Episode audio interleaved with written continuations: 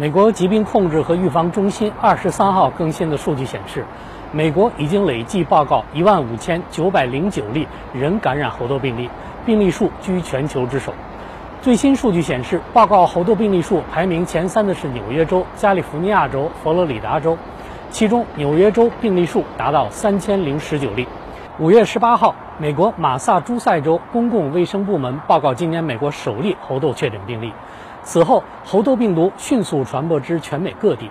八月二十二号，怀俄明州报告首例猴痘感染病例。至此，美国所有五十个州都出现了猴痘病例。美国公共卫生专家指出，由于检测能力不足，美国实际猴痘病例数可能远高于官方的统计数据。美国舆论认为，继应对新冠疫情不利之后，美国政府应对猴痘疫情依然不利，这都暴露了美国公共卫生政策的失败。